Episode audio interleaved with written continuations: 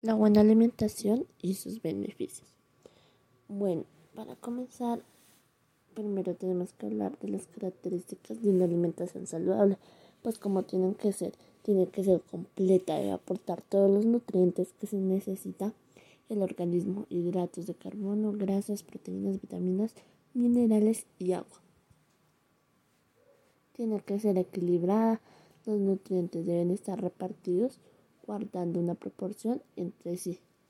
Pero, ¿cuál es la importancia de los alimentos? Los alimentos nos aportan los nutrientes que el cuerpo necesita para llevar a cabo sus funciones adecuadamente.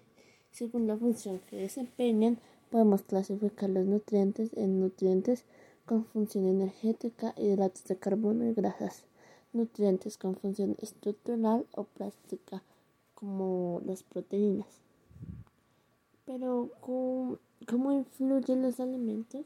Influyen la calidad, en la cantidad eh, y en los hábitos alimentarios que tengamos como seres humanos. Y también influye en que nos protege de la malnutrición en todas sus formas, así como las enfermedades no transmisibles.